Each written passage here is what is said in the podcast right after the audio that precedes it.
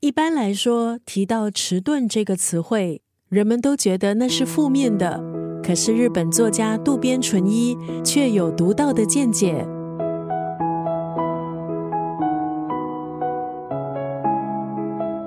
今天在九六三作家语录分享的文字，出自这本书《钝感力》，作者是弃医从文的日本当代著名作家渡边淳一。擅长写情感题材的渡边淳一，这次在《钝感力》这本书当中，抛开情感话题，告诫读者不要对任何事情都太过敏感。迟钝的力量是渡边淳一自创的一个词汇。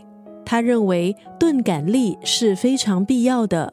渡边淳一觉得，钝感力作为一种为人处事的态度，还有人生智慧，相比激进、张扬、刚硬而言，更容易在现代社会中生存，取得成功。渡边淳一在书里以不同的章节。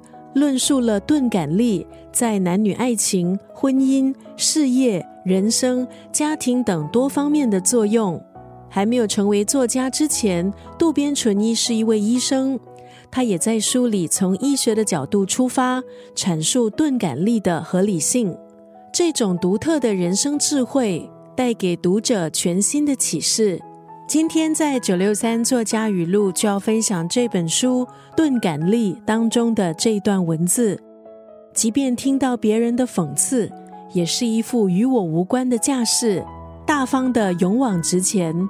这种钝感力，正是人们向崭新领域挑战时能获得成功的原动力。